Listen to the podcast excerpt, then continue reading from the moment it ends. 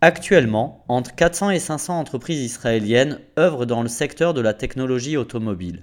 Celles-ci incluent des startups dans les technologies des capteurs, la cybersécurité, les technologies de la sécurité, les applications de mobilité, l'imagerie 3D et d'autres domaines connexes. L'une des plus connues est Mobile Eye, qui a déjà fait dans le passé l'objet de plusieurs chroniques.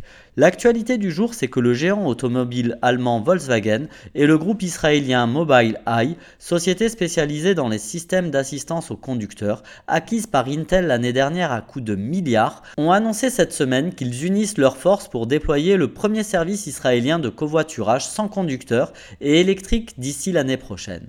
Cette annonce a eu lieu à Tel Aviv, à la clôture du sommet annuel sur la mobilité intelligente.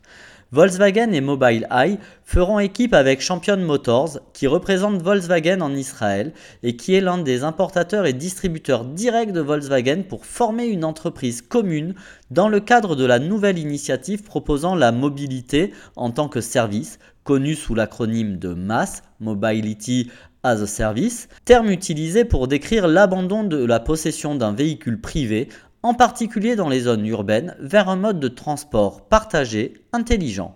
Le projet est surnommé Nouvelle mobilité en Israël.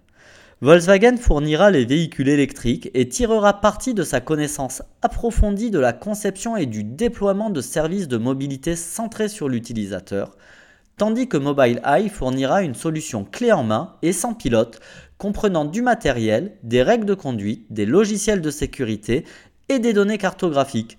Champion Motors dirigera les opérations quant à elle de la flotte et le centre de contrôle. Les trois sociétés utiliseront la nouvelle mobilité en Israël pour servir de site bêta mondial afin de tester le modèle Mobility as a Service utilisant des véhicules électriques autonomes. Le projet débutera au début de 2019 et se déroulera par étapes et passera rapidement de plusieurs dizaines à plusieurs centaines de véhicules électriques autonomes en vue d'une commercialisation d'ici 2022. Mais d'ici là, nous vous tiendrons au courant. Bonne semaine à tous.